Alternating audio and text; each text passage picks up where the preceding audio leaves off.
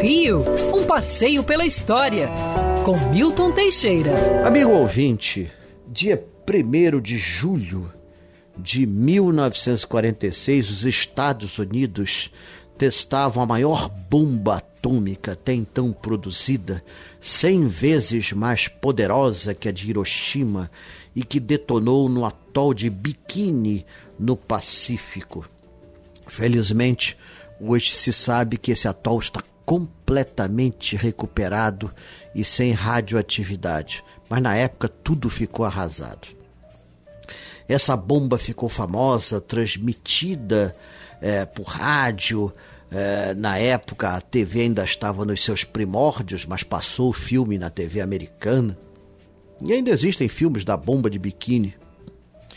No mesmo ano, em 1946, na França, na piscina Molitor, é, foi lançado o maiô de duas peças biquíni de grande sucesso. Aqui do Brasil, o biquíni já era conhecido desde muito tempo.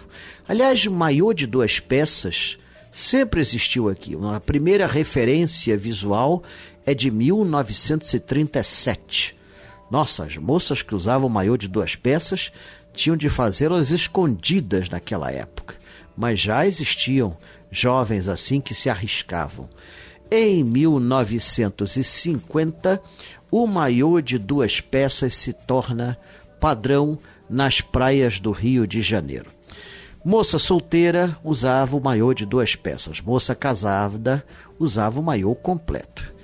Finalmente, nos anos 60, o biquíni moderno chega ao Brasil, revelando as formas femininas.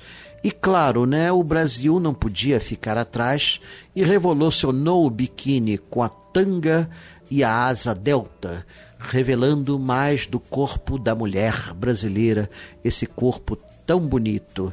Só não deu certo aqui o monokini, né? Tentaram fazer o topless em 1980, mas não deu muito certo e ele só aparece esporadicamente em algumas praias. Parece que o brasileiro é muito zeloso das suas mulheres e não quer dividir algumas partes com ninguém.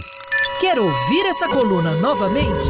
É só procurar nas plataformas de streaming de áudio. Conheça mais dos podcasts da Band News FM Rio.